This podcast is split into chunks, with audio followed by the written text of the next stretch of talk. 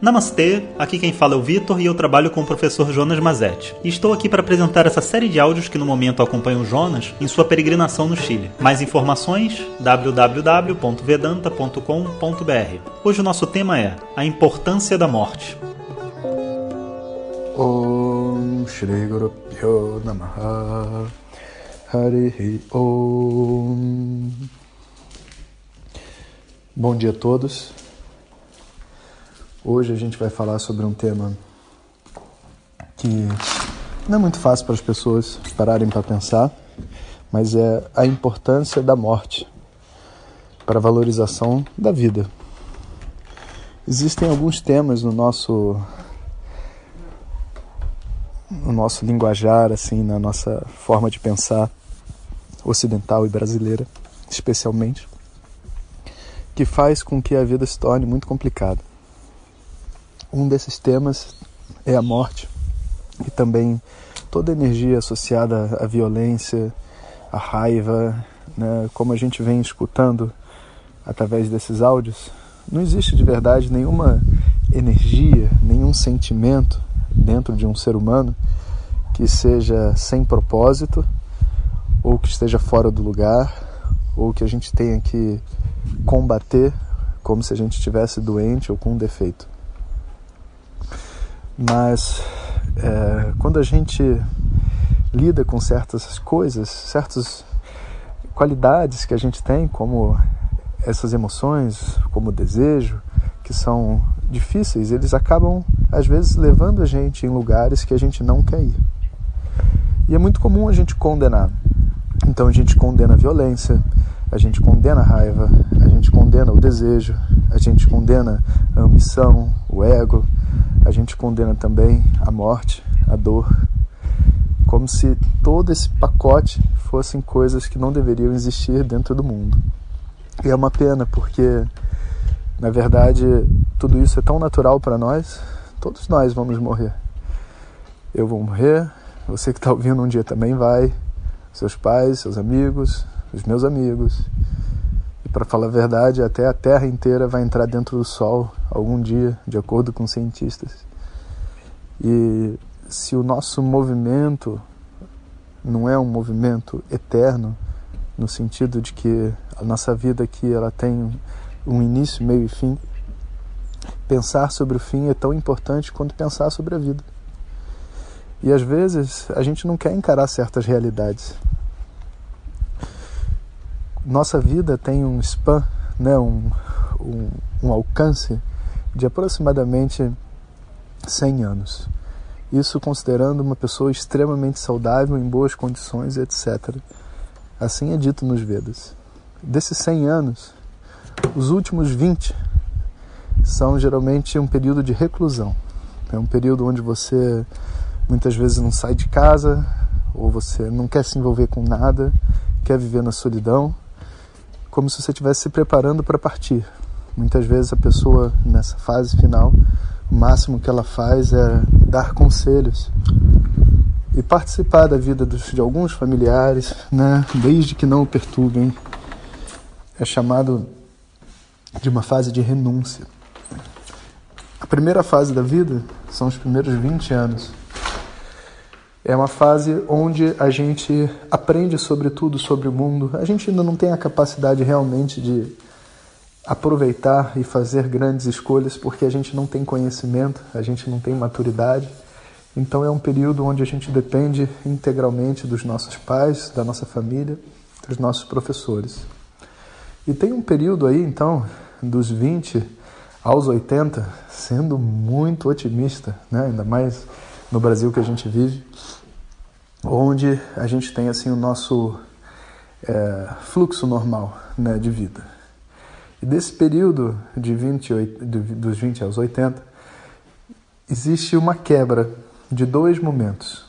Um momento onde eu tenho muita energia para fazer muitas coisas, para construir, para criar, e onde os Vedas né, dizem que nós estamos assim numa fase de grihasta, que a gente sustenta uma casa, né? nós somos a força produtiva.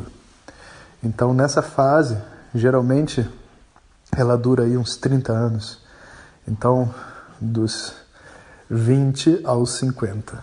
E depois dos 50 aos 80, eu tenho as minhas 30, os meus 30 anos de vanaprasta, onde o nível de atividade que eu faço diminui. O meu desejo também por trabalhar, por fazer as coisas diminui.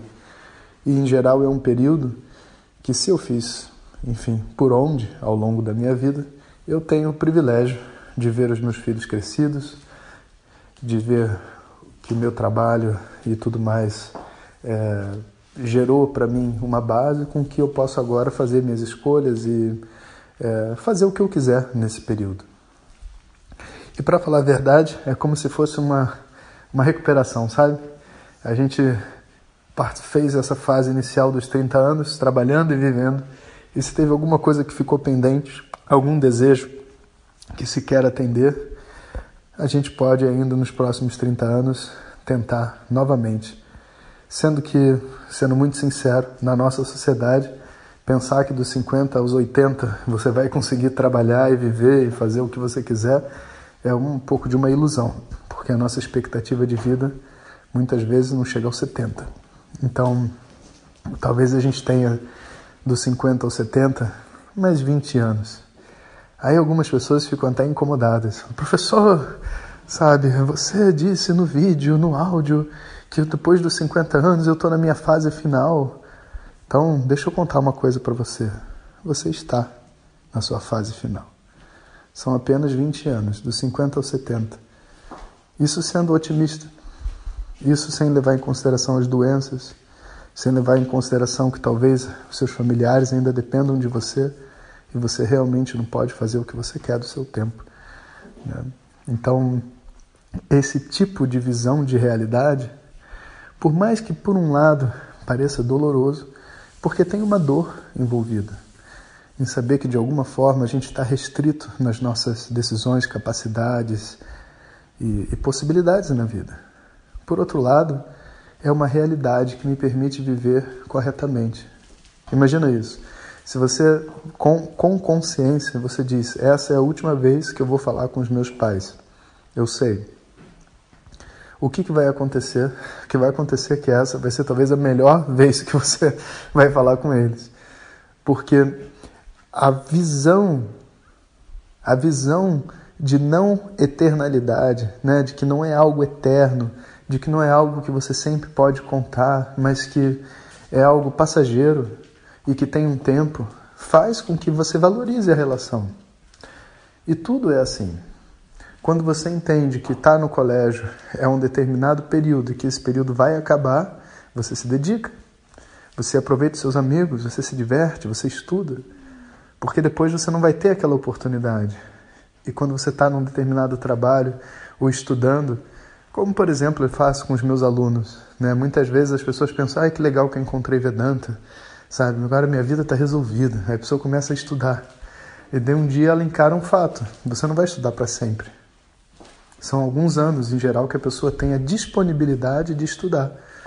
Porque estudar, parar e pensar sobre si mesmo, exige realmente uma oportunidade na vida. A pessoa tem que estar disponível, pelo menos para sentar uma hora por semana de frente para o computador, assistir uma aula, discutir com colegas, viajar uma vez por ano, passar uma semana fora, sabe? Pensar sobre si mesmo. É um mergulho que nem todo mundo pode fazer. E mesmo quem quer e está preparado, às vezes não tem oportunidade.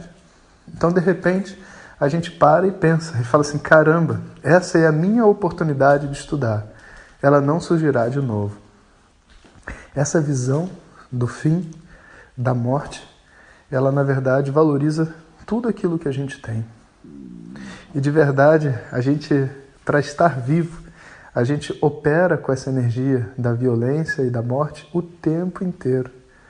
Mesmo se você for vegetariano, como eu estava dizendo, você vai ter que matar umas plantinhas, matar alguns insetos, sabe? Você talvez tenha que lidar com, com é, infestação de algum animal, por exemplo. Né? Imagina se você tiver um, é, tiver muito sagui, que nem estava tendo no Rio de Janeiro por um tempo, e os saguis estavam destruindo as plantações. Agora vamos ter que matar os saguis, porque tem que tem que preservar as plantações que vai preservar o ser humano. E quando a gente fala matar, morte, alguma coisa dentro da gente soa estranho. Alguma coisa dentro da gente tipo toca um alarme. Porque esses assuntos, eles não são realmente confortáveis para nós. A gente não está acostumado a lidar com eles. Mas eu vou falar uma coisa, sabe? O verdadeiro valor da vida você vai encontrar quando você tiver a oportunidade de lidar com a morte, com a sua própria morte, inclusive. Você só vai entender o que é realmente ser um pai quando você estiver disposto a matar pelo seu filho. Você só vai ter entender realmente o que é ser uma mãe quando você estiver disposto a morrer pelo seu filho. Pensa bem, o que é um parto? Se não é praticamente a morte da mãe dando a luz ao filho. Antigamente, muitas mães morriam na hora do parto. E ainda assim, eles estavam fazendo o ato de maior doação que existia, que é permitir um outro ser vir para a Terra, mesmo que isso represente a morte né, de quem está dando a luz. E da mesma maneira, ninguém quer cometer um ato de violência. Não, nunca queremos. E talvez, para se defender, nenhum de nós queira bater em ninguém, queira fazer. Não, não. A gente muitas vezes prefere dar outra face. Agora, existem situações nessa vida que não, a gente não tem escolha. De verdade, a ignorância coloca o ser humano num determinado posição onde atrocidades são realizadas. No mundo inteiro, em qualquer cultura, em qualquer época, você vai encontrar a violência e desenfreada. E do, em toda a história da humanidade, toda vez que você espera que uma outra pessoa defenda você mesmo, né, existe algum tipo de abuso sobre as pessoas, porque todas as pessoas são aptas a se defender. Se você pegar um cachorro super dócil né, e brincar com ele, ele brinca com você, ele nunca vai te morder. Se você começar a implicar com ele, ele vai, por um tempo, tentar entender o que está acontecendo. Se você continuar implicando, beliscando, puxando a orelha dele, vai ter uma hora que instintivamente ele vai mostrar a raiva dele para você. Daqui a pouco ele mostra os dentes, daqui a pouco ele rosna. E se você botar a mão com um pouco mais de força numa ferida dele, ele vem para te morder. E ele não está querendo te machucar, tanto que quando você para, ele volta ao normal. Mas ele precisa daquela energia para se proteger da ignorância do mundo. Agora, se você tentar fazer alguma coisa com um filhote de um, de um cachorro, Imagina, a mãe cachorra lá com um cachorrinho. Aí você vai lá e vai fazer uma maldade com o cachorro e o cachorro chora. Aquela mãe vai ficar muito revoltada com você. E você não vai querer estar por perto. Isso que vale para os cachorros, vale para todos os animais, vale para tudo que está vivo. Essa energia, essa energia é uma energia de vida, é uma energia de preservação da vida. Não é uma energia de destruição, é uma energia de preservação da vida. Então, a gente nunca deve ter medo de energias. Para que, que serve uma faca? Uma faca não serve para matar ninguém. Uma faca serve para proteger você, proteger as pessoas, fazer almoço, fazer um monte de coisa, fazer uma cirurgia. Né? Então, quando a gente escuta esses nomes, a gente precisa, sabe, passar por um processo de purificação da nossa mente. Raiva, Raiva não é algo ruim, depende para que, que você quer usar. Morte, morte faz parte da vida, todos nós vamos morrer, sabe? É, medo, o medo me protege quando eu estou diante de alguma coisa que é um perigo em potencial, eu me preparo para aquilo. Todas essas palavras, elas carregam dentro de si um significado profundo e muito importante. Então, que a gente descubra dentro de nós, né? o valor da nossa própria vida através da nossa própria morte. E que a gente não tenha nenhum tipo de preconceito ou barreira de pensar sobre assunto nenhum ou considerar que existe algo maligno no mundo. A única coisa que existe de maligna dentro desse mundo é a nossa ignorância e a nossa dificuldade de lidar com ela. Então, sigamos no caminho da luz. Om Sahana Bhavatu Sahanao Bhunaktu Sahaviryam Karavavahe Tejasvinavadhitamastu Mavidvishavahem Om Shanti Shanti Shanti. Obrigado a todos e fiquem ligados. Se você deseja receber diretamente nossas mensagens no seu WhatsApp, clique no link que enviamos junto com o áudio. Se você não recebeu, peça para quem te encaminhou este áudio. Mais informações www.vedanta.com.br. Até o próximo áudio. Om Tat Sat.